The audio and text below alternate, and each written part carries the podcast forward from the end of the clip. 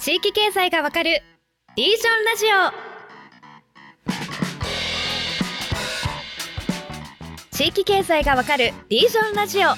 皆さんこんにちは。パーソナリティの KSB 瀬戸内海放送アナウンサー滝川夏樹です。はい、ナビゲーターを務める AI 代表理事の木下仁です。同じくニュースピックスリージョンの郷拓磨です大好評となっているシーズン2は地域経済の未来をディープに深掘りしていくという内容でお送りしています。本日も木下仁さんそしてゴッタクマさんと一緒にお送りしていきます。よろしくお願いします。はい、よろしくお願いします。よろしくお願いします。さて地域の発展と衰退を原理原則で学ぶというコンセプトでお送りしています。リージョンラジオシーズン2ここまでの回では輸入置換というキーワードを中心に学んできたわけですが原理原則ともすべきキーワード他にもあるというわけでえ今回も基本として押さえておきたい新たなテーマについて掘り下げていきます。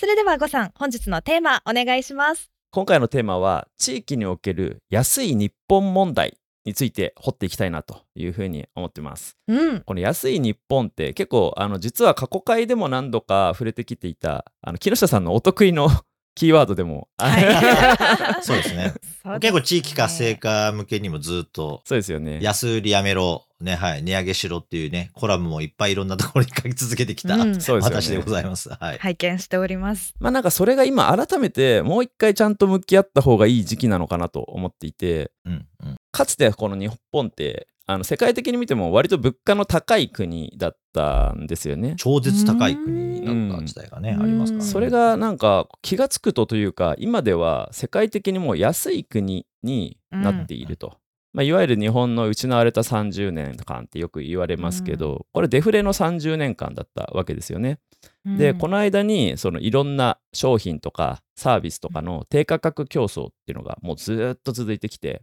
であの我々のその生活者の可処分所得はあんまり増えたりせず、まあ、それがずっと続いてきたっていう中でうん。あの滝川さんの世代なんて多分生まれた時からデフレの日本だから、ええ。それしか知らないっていううんうん状況なわけですよね。本当コロナ禍でここ数年ちょっと物の値段上がったなっていう実感はあるけれども、うんうんそんな大きくはっていうようなところですね。初めての経験みたいな感じじゃないですか値段がこんなに変わるなんて。うん、そうですね。これ多分ね僕とか木下さんはギリギリその物の値段が大きく変わるのを知ってる世代で ほうほうほう。マックのハンバーガーが80円になるとか。そうね、超円高でね、うん。牛丼200円とかね。なんかねすごい物が安くなるっていう、うん、それは体験しましたね。まあ、ある意味、短期的にはなんかね、恩恵を受けたっていうか、今日の話も通じなければ、個人にとってはすげえいいみたいな感じになるんだけど、一瞬になるんですよね。そうそう、一瞬なんだけど、全体見ると、それでちょっとまずいよねっていう。うんうんでもまあ、大河さんあれなんですよ。僕らが中学生の頃とか、マクドナルドの1個、普通のハンバーガーあるじゃないですか。はい。が50円だったんです。50円？俺3個買って150円とかやってました。いやね、ありましたよね。いやでもそうそうまあそういったあの時代の流れが今またちょっと変わってきてるっていうところで、まあ、改めて安い日本考えたいっていうのと、はい。まあ、同時にですねこれまさに木下さんがずっと言ってるその地域のビジネスにおいてこう値上げとか高い値段っていうのがすごい避けられる傾向があるっていう話があるじゃないでか。そうですすね。うん。うんで、けまあ、一次産業でもサービス業でもそうなんですけど高くすると売れないみたいな結構固定観念みたいに浸透してるなっていう感覚もあって、ありますね。はい、結構いろんな地域で聞くのでということで、今回はですねちょっとあの前編中編と二段構成でまず前編で安い日本問題と向き合うかっていうのをちょっと話した。で全体が流れが分かった上で中編の方で、まあ、安い地域問題とどう向き合うかっていううんところの、まあ、2段階で安い日本と安い地域について、はい。えーと掘り下げていきたいなというふうに思ってます。まあそうね、なんとなくメディアとかでね、高くなった、高くなったって騒いだりとかいろいろしてるけど、はい。ちょっと冷静になろうってことも含めて、はい、データとかをね、見ていく ゼロ地点はどこなんだみたいなね。そう、よくほら、ガソリン代が上がってね、大うん。変大変とか言うけど、日本の車ってそもそもエコカーが多いわけですよ。うん。まあ、ハイブリッドだったりうん、ハイブリッドじゃなくても走行距離がかなりね、リッターあたりで稼げる車が多いから、日本の車は国際競争力あるわけ。はいはいはい。あれね、上がった上がったってみんな大騒ぎするんだけど、お前1ヶ月で何キロ走ってんのって俺いつも 体感的にね、ああ、なんか1回入れたらすげえ高くなったって言うけど、うんうん大体自分の月間移動距離と割り出して、じゃあ実際負担額の増加額あなたいくらですかって言ってパッと答えられる人ね、ほぼほぼいないっていうで、このマネーリテラシーのない日本人の問題ともかなりね、直結してるとは思います過剰に騒ぎすぎ、日本のうん今のこの程度の物価に関してまあ、。そうですね。ただなんかあれですよね。あのやっぱりその価格が明確に変動してるっていう感覚を持てるのが、まあ、ガソリンとあとまあスーパーでの食品うんとか、そうですね。うん、やっぱその辺になるからやっぱり分かりやすいっていうことはありますよね。そう。まあなんで、だからちょっとここね、安い高いはすごいね、みんなほら話題になりやすいし、誰しも生活に関わるんで盛り上がるんですけど、ちょっと冷静になってきたかなと見ていきたいと思います。そうですね。冷静に話していきたいと思います。冷静に考えていくテーマということで、はい。まあこれまでと比べると結構経済感の強いトピックっていう風になりますのでちょっとまず安い日本について分かりやすいところから少し調べてみました。うんはいというわけであのビッグマック指数に見る安い日本ということであの各国の経済力を測る指数ですけど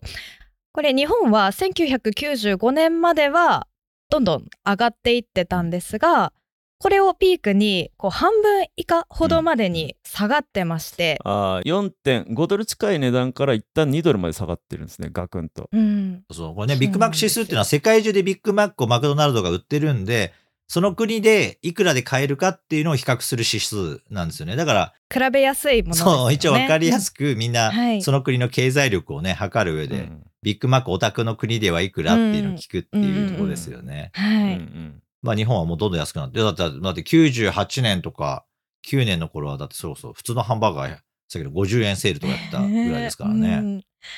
あの最新の7月のビッグマック指数のランキングでは54カ国中日本は44位ということで、激安ってね。ね、だから消費者としてはみんなありがてえなってなるんですよね。中国韓国タイよりも安い国ということ。うーん。アメリカとかがやっぱ一番高いんですかね。1位はスイスとなってましたね。あスイスは高い。スイスは高いイメージがありますね、そう。でもまあ、まあ今日本はビッグマック指数で見ると、まあまあ、うん。やっぱり、この30年でぐっと安い国、ね上がってる。あの相対的になってきたってことですよね。うん。いやそれ以外でもいろいろ多分、うあの比較する指標ってあるかなっていうのでなんかディズニーランドの値段も違うんだよね。ね、ディズニーランドだと日本は8200円。うんうんうん。あ入場料ねこれね。あ入場料ですね、うん。入場料。フロリダアメリカフロリダは1万4500円うんうんうん。であったりパリは1万800円、800まあ結構違いますね。うん。まあでもねあの実際ある記事で読んだんですけど日本のディズニーランドのクオリティめっちゃ高いからあの品質の高いサービスを、あの一番安い価格で受け入れて最高だぜっていう外国人観光客が多いみたいなのを呼びました。外国から見たらそうですね。そうね。うん。まあ日本は、あの、オリエンタルランドっていう会社が、あのね、あの経営をしてますあそっかそっかそっでか、そうそう、それこそ三井不動産さんと、あと、京成電鉄とかね、いろんな会社が一緒になって作った会社です。はいこれは世界唯一なんですよね。日本のディズニーランドは唯一ローカルの会社がやってるっていうので、はいはいいや、これで、あいや、アメリカのディズニー本社のヘッドクォーターは、うんすっげえ失敗した。っていうので本当そうですよね。ドル箱ねん渡しちゃったみたいな。そう、ドル箱を、あの、やす、やすやすと渡してしまったっていうことで、以降、あの、二度と、あの、その、現地法人に渡すってことはしない。そういうことなんだ。うんそれでじゃあ他の国のディズニーランドは、もうディズニーランドがもうマジョリティを持って、もう直でやっていくっていうのであ、ーなるほどやられている。まあ、これ今のさっきの話が2021年の調査だっていうふうにあのはいよく見たら書いてあったんで。あ、金額ね。うん。うんだから今、もうちょっと上がってきてますね、これね。今多分ね、もうダイナミックプライシングが導入されてる。そうか、混むとき高いってやつ。そうそうそう。そうですね導入されてますね、それちょっとで今後の話も通じるけど、やっぱりオリエンタルランドの経営方針がしっかり、うん。うんあの、変わってきたと思いますね。うん。安くたくさんの日本パターンから脱却をする方向に舵を切り始めてるっていうのは、やっぱインバウンドで、さっきみたいにあのね、呉さん言うように、日本のディズニーランド、東京ディズニーランド、リゾート評価それなりに高いっていうこともあって、うんまあ、うん。せっかくだから行ってみようっていう世界中のディズニーファンの人たちが来るわけですよね。うん。その時やっぱローカライズ価格はもうそろそろやめていこう。う。ん。だ昔やっぱ日本人がたくさん安く来れるようにってやってるから、なんか5時間待ちとかなんか地獄のなんか行列みたいなのあったじゃないですか。うん。やっぱりあれをね、もうやめようって感じですよね。だからコロナでだいぶ一回絞ってみたら、オペレーションの新しい道のりが見えたんじゃないかなって感じはすごい。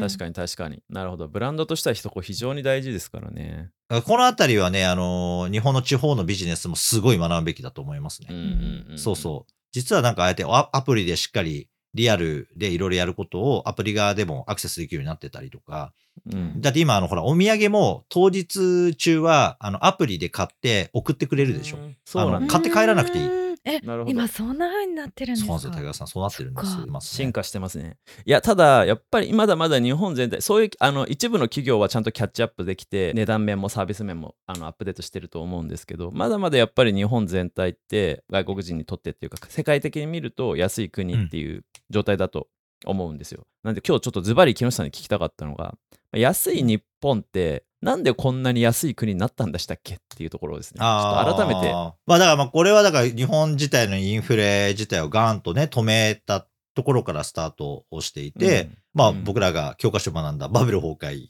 ですよね。うんうんうんやっぱバブル経済自体がガーッといって、あの時に実は物価はあんまり上がってなかったっていう話なんですね。これデータでもお出ていて。今のアメリカみたいなインフレになってなくて、あの時ははい資産インフレって言って、ーあの、いわゆるる、あの、不動産とか、金融資産、はいとかね。株とか、はい。そこがぐわっと上がっていく。う。んまあ、その前にプラザ合意っていうね、通貨をいじるっていうことをアメリカと、あの、先進7カ国ですね、G7 で協議をして、えー、まあ、ちょっとアメリカからですね、オラオラ言われて、いや、お前ちょっとなんか、ドルを買えやとか、売れやとかっていろいろ言われてですね、はい。まあ、それに従ってやってったら、まあ、バーッと日本に資金が流入してきて、はい。ね、それによってみんなが、まあ、この狂乱したわけですよね。で、それでまあ、これは過剰にちょっと不動産とか株上がりすぎだって言って、うんうん、まあ、今となっては失敗だったって話なんですけど、日銀とかが、うんまあ、バーッと金を引き締め、閉めたんですね。ようん。そう、締めた。つまり、まあ、あんまり供給しないお金とかをっていうので、あんまり供給すればするほどとんでもない加熱してしまうっていうので、はい。ただ、まあ、今は結構冷静な議論になっていて、不動産とか、その、金融資産は上がってたけれども、実際の私生活の我々のあの食べ物を買ったりとかですね、うん。するインフレが例えば10%とか15%とかなってたかっていうと、そんな上がり方全然しない。普通になんか、まあ、大したことはなかったっていうので、うん。ちょっと要は、引き締めすぎたって話が今反省で、引き締めしすぎてしまって、要はお金自体の調達とかがみんな全然できなくなってしまったんで、はい経済がバコーンと落ちちゃった。っていうので、うちなりと我々は、最初はね、10年って言われてたのが20年になって、うん。なんか伸びに伸びて。30年になって、はい。俺いつ出んのこの終わるのみたいな話になうんうんこれは失われ続けちゃってんじゃないの？うん。っていうこのタイミングうんうんでうん、これなんで安い日本になってくるかっていうと、今ね、経済成長が、要は投資をするお金の調達とか、民間企業ですね。いわゆるあの、貸ししぶり、貸し剥がしってよくね、昔。聞きましたよねはい。そう。それ何かって言ったら、戦後ずっと上がってきたものが 2つあって、1つは不動産です。土地、建物ですね。はい。土地神話ってね、教科書で我々も学びましたけど、うん。まあ土地ってずっと上がってたんですよ。はいはいだからもう、あの時代生きてて、本当資産形成できてない人って何やってたのかなと本当不思議になるぐらい、だから昔の人は結構土地買っとけっつってね、うん。土地を買ってる人もいっぱいいたし、あとはよき、ね、貯金しなさい、貯金しなさいっていうのを、うん。貯金に預けといて、定期貯金だけでね、下手するともう、確かに。7%とか10% 7%とかとかありましたからね。そう、ん。とんでもない金利で、親は本当にまさに土地を買いなさい、貯金ですっていう。うん。そうそう、だから昔の成功法ってそれなん完璧の鉄板パターンだったわけ。完璧だ鉄板パターンで親は私を教育してきました。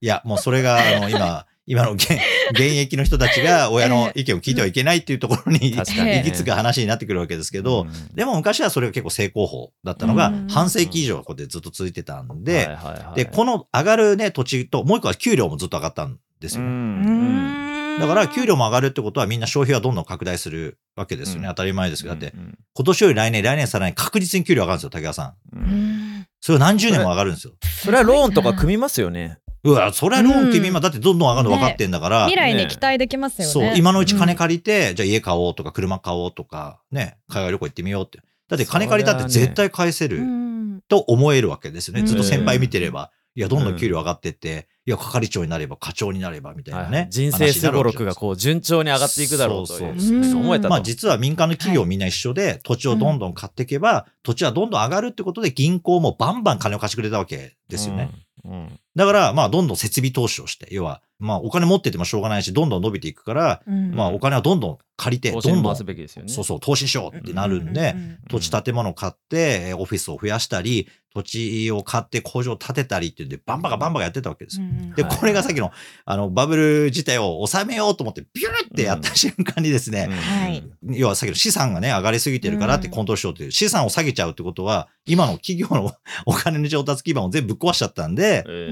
みんながもうこれはあの銀行も、いや、オタクも債務超過です。まあ簡単に言えば、はいその会社が持ってる全資産よりも借りてるお金の方が大きくなって、えこれではあなたの会社が潰れるときに、あの銀行としては困ってしまうのでうん金を返してくださいということになっててですね、貸し剥がすような。そう。で、なると経済どんどん低迷しますよね。だから経済成長どんどんしなくなっていっちゃったと。うん。今度、ずっと上がってた給料も上がらなくなっちゃって、うん上がらないどころか雇われすらしないっていうね、一流大学を出てもみんなが路頭に迷うっていう、もう信じがたいことが90年代に起きちゃったわけ。まさにロストジェネレーションですね。でもこれも、実際は、まあ段階とか含めた親世代の雇用を守るために子供たちをみんな切っちゃったっていう怖い話なんですよね、実う際。ん。うん。そしたら、当然ですけど、経済は成長しない。ね、で、日本の経済はもう、その、ものづくり大国はもうちょっと前の話ですね。なうん60年代、70年代、80年代ぐらいで、もうだいぶ低迷してきて、うんあてかまあ、海外に移転するとかっていう、それは日本が高い日本になってたからですよね。うん日本でやると人件費も高い、不動産も高いから、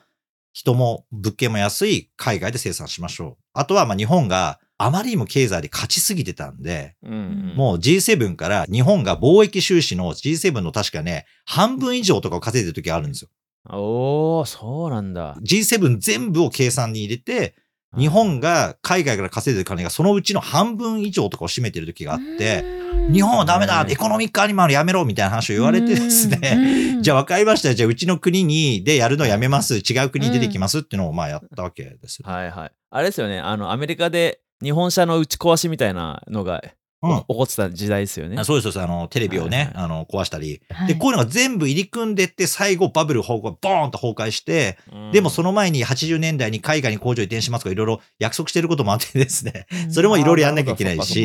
そうかそう。日本を弱体化するって政策を飲んでるわけですよ、日本は。なるほど。強すぎたから。で、それを90年代にも引き続きやったんですね。例えば日本でインフラを増やしなさいって言われてて、はい要はどんんどん政府として金使えと。で、うんそれで、あの、日本のインフラとかそういうので地方にどんどん金配れ。これなんで言われるかっていうのは、そんなもの全然リターンしない投資だってみんな分かってるわけですよ。はいはいはいはいはい。だけど内需を拡大しろと。で、それでお金をまけと。で、お金をまいたお金でアメリカのものを買えみたいな話なんですよ。実際も。もで、こういうのとかで約束してることとかがバブル崩壊しちゃったのに、金融引き締めしてるのに、なんかそういうものをちょこちょこやったりとかしてですね、ちぐはぐなことをずっとやってるうちに、結局経済が伸びない、うん。人件費も上がらない、うん。やってる支出もちぐはぐな状態のままで、で、しかも日本弱体化するっていうので工場は出ていっちゃうし、海外のチェーン店とか大型店は規制緩和でどんどん入ってくるってことになるし、うん。でもこれもう90年代めちゃくちゃなんですよ。そしたら、他の国は普通にやってたらですよ。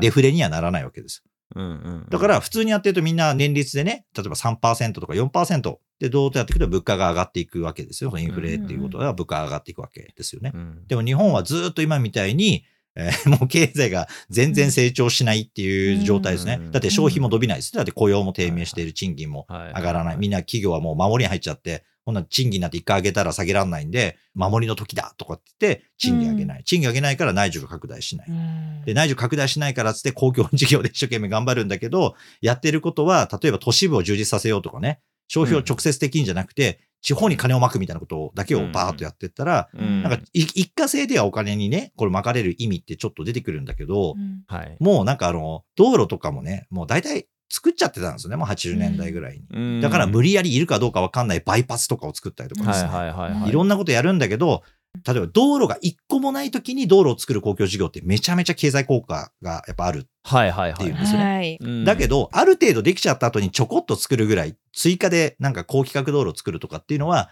まあ多少改善はあるものの、やっぱ最初ない時からいきなり道路作るのとは全然反応が違うっていうの投資対で効果が違うと。いんやでも確かにそうだな。あのぜ前回あの新幹線とど高速道路の話したじゃないですか。はいはい。あの時の計画新幹線と高速道路の計画ってほとんど70年代とかの計画なんですよね。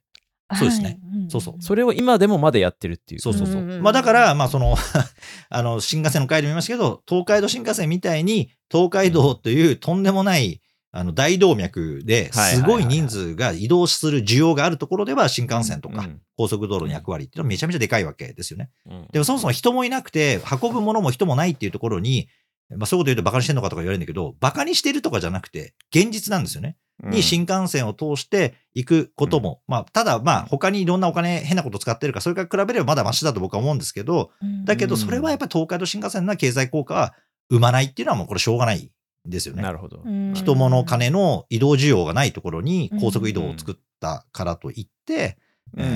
同じようにね、その大動脈のような機能を果たすっていうのは、まあ、それはちょっと難しいまあそれはそうですよね。。うん。現実として。そう。で、まあだからこうやって、まあ、そうすると、日本だけこうやってなんか、てんやわんやしてるうちにですね。で、まあその先で金融をね、引き締めるってことは、お金をあまりこのね、出してきませんってやってる状態を早めに緩和しなきゃいけなかったんですけど、緩和しなかったんですよね。えーまあいろんなこと言っているこの議論のうちに、どんどんどんどんこの引き締めがずっと長引いてしまって、はい。経済がずっと、要は日本で何かをやるのは割高で、で、なおかつ、まあ本当はその経済ダメになったら、もっと通貨が安くなってですね、みんな来るんですけど、引き締めてるから、お金をね。だからその日本円自体の価値は下がらないわけですよ。ずっと引き締めてるそうか。かそうかそうか。だから円高になってたわけですよね。うん人件費とかはそこそこ高止まりしてたわけですね。そうそう、円の価値が下がらないからね。んそう。で、下がらないけど、例えばどんどん高齢者が増えて、年金生活者も増えて、えー生活者がすると、日本って島国だし、通貨が強ければ、まあ、海外輸入品とかっていうのは安く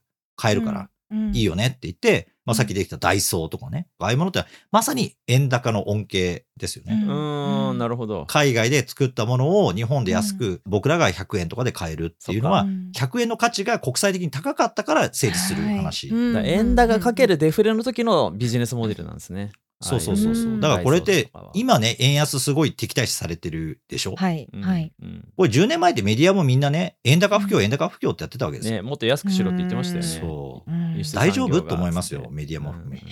当に。経済分かってます？って話ですよ。だから、円高も問題、極端な円安も問題、これみんな言ってるように、円高が悪い、円安が悪いって一概には言えないんですよ、もちろん。だけど、まあ、多角的な話なんで。うんただ、うん今みたいに円が高い状態でみんなが日本に投資したいと思うかってこれはまだなかなか難しいですよね。うんだって全部高いんだから。そう。だから、もうちょっと安くしましょうっていうことで、こうやって来てるわけですよね、今ね。そしたら、まあ、円安になって、みんなが、生活者としてはね、まあ、その、ちょっと、値上がりをしていくっていうところになってきて、うんでもようやくここまで通貨をバンバンやってですね、もう手段選ばないみたいなことやって、ようやくこの今、異次元の。ちょっとね、そうそう、はい異次元の緩和とか言ってるじゃないですか。はい異次元の緩和をし続けて、うんかつこ、のコロナ禍明けた後はね、アメリカなんかはどんどん金利を引き上げてってね。ってい。うのを、はい。日本はいは全然改善やってきてるわけで。それでようやくっていうことで、えーうん今来てるんですけど、まあ30年みんな物価に上がることに忘れてしまってきたので、うん上がった上がったとかってね、大騒ぎをすると。はい。でも、さっきだ、年率3%でね、他の国が成長していって、日本が全くゼロだったとしたときに、うん。年3%差があったとすればですね、まあ72の法則ってよく言われるように、まあ金利を計算するとき、72をそのパーセンテージで割ると何年で倍になるかっていうのがわかるっていう計算あるわけですね。うんってことは3%ずつみんな上がっていくってことは、えーだから24年ですか？だから ?24 年すると倍経済の規模が差が開いてしまうってことなんですね。ねだからまあ逆に言えば3%でお金をちゃんと運用していけば、えー24年すると倍になるってことですね、元本がね。今のあれですね、アメリカと日本の平均賃金の差がちょうど倍弱、うん。うん。4割ぐらいかな、はい。まあ差が開いてますよね。24年理論がちょちょうどかなぐらいの感じですね。そうですね。だから、あのーうんいわゆるバブルの時、1990年ぐらいの時っていうのは、日本は G7 の中でも、えーアメリカについて2位に賃金が確か高い国うんだったんですよね。ただ、その後他国がバーっとこうやって上がっていくんで、今確かちょっとわかんない、最新のわかんないですけど、数年前見た時には、イタリアに次いで下から2番目っていう状態。うんだから、そう、デフレでいいじゃゃん。別に円高で100円ショップでいいもの買えて、なんか楽でいいじゃん、みたいな話っていうのは、まあ、ひまあ、うん一筋縄ではいかないっていうことですよね。なるほど、なるほど。例えばグローバル展開してる企業からするとですね、まあ日本人がめちゃめちゃ働いてパフォーマンスが高ければ給料払えるけど、え、でもなんかもっと安い賃金でタイの人の方がめっちゃ働いてくれてるから、まあうんこの賃金しか日本人だとは言っても払えないんですよ。みたいな話が今の結構現実になってきちゃってる。まあ、賃金の逆転、はい逆転っていうか、タイの方がね、うん課長はもう給料高いみたいな話そうそう、幹部職はね、えーもう全然高い給料になってくる。これは何かって言ったら、そう、要はタイで物を生産し輸出する方が企業にとってはめちゃめちゃ重要になってるからっていう話なわけですよね。で、もはや日本にはその主力の工場もなくなりですね。で、あと働いてる人たちの重要性も下がっちゃったっていう、もう現実的に今ですね。なってくると、まあまあ、やっぱり給料上がっていくっていうためには、上がるような産業セクターにやっぱ自分が移動していくとか、こういうのをね、考えなきゃいけない時代に入ってきちゃってるっていうのも現実なんですよねそう、だから、あの、セクターによっては給料上がってるわけですよ。例えばネットとかの分野とかね。まあ、成長産業のところに行けば、給料、そうそうそう個人としては給料を上げることは全然できる、うん可能ですよね。で、これがすごい重要なんです。そう、呉さん今言われた通りで。物価が上がっていってっていうのは、生産性が問われるんですよね。企業側とか産業セクターに。うんだから物価が上がらなかったら今までの給料でやっていけるけど、物価が上がったらやっていけないんです。そうすると何が起こるかというと、もっと稼げる仕事にみんなが移転していくんですよね。はいはいはいはい。はいだある種の淘汰も起きるってことですよね。そういうことです。だから、アメリカなんか典型的ですね。今、物価がどんどん上がって、金利もどんどんこうやって上がっていくっていう中で、でも賃金もめちゃめちゃ上がっていってるわけですよね。うんで、これなんで賃金がみんな上がっていくかって言ったら、潰れる会社があるからなんですよ。呉さんが言うように。うん要は、もっと稼げる会社にみんながバンバン移籍していくわけですよ。うん3ヶ月ぐらい転職とかしてる人たち、今、アメリカいっぱいいるらしくて。うんで、そうすると、あもっと同じ仕事して同じいい条件のところに上がっていこうっていうなるから、賃金も企業側も上げなきゃいけない。上げることができないという会社は潰れていく。うんで、残っていく会社は上げられる会社は残っていくって。でもこれが本来の生産性の競争なんですよね。うんで、これをまあ30年日本はえーやってこなかった。やってこなくてもなんとなく生活ができたっていうちょっとハッピーなタイミングが30年あったんですけど、いよいよそんな、なんだろうな、楽園みたいなことはですね、いつまでもうん。日本の中で日本人だけが世界の中で享受できるかって言ったらね、まあそんなおめでたい話はないっていうことで、うん。いよいよ自分たちのキャリアとそう、身を置く場所、生産性、通貨、含めてですね、うん。え実は自分たちで見見定めるところまで来てて、だから地域の授業をやっていく上においても、もうまさにそういう話なんですよね。それが、まあ、企業競争なので。うん。だからまあ、はい。だんだんと今、高齢化によって、まああの会社を占める方々もたくさん出てきてるし、まあ、価値がある会社は事業承継するっていう市場がようやくできてきたりとかもしてきてるしっていう意味では、うんうんようやくね、この安い日本でその90年代からスタートして、なんとなくごまかしやってこれたっていうところが、うんまあ2020年代を超えてきてですね、はい。まあいよいよ次のステージに移行しなきゃいけないよねと。で、ようやく、うん。えー物価もね、まあそのコストプッシュって言われる、いわゆるまあ輸入するものとかの金額が今ね、あの情勢が、うん。国際情勢が不安定になって上がってきてるっていうことも当然あるんですけど、原因はともあれ、えーまた上がってくるっていうことを前提に僕らがどう生きていくのかっていう社会に変わってきたんで、僕らのね、脳みそをですね、そのデフレに最適化された生活選択とか、は就労環境の選択とか事業選択の脳みそから健全な緩やかなるインフレの社会においてどういう生き方をしていくのかどういう事業の作り方をしていくのかっていうところに意識的に変わらないと地域もかなり大損こいて今の撤退する側に回らされる可能性があるってことは、うんあの注意した方がいいっていうことですね。うんなるほど。ゲームのルールは、まあ、今まさに変わっている、変わるタイミングだっていうことで、まあ、国もそうなんだけど、まあ、我々、一個人とか、一地域の、一地はい企業とかがどう処していくかっていう話になってくるわけですね。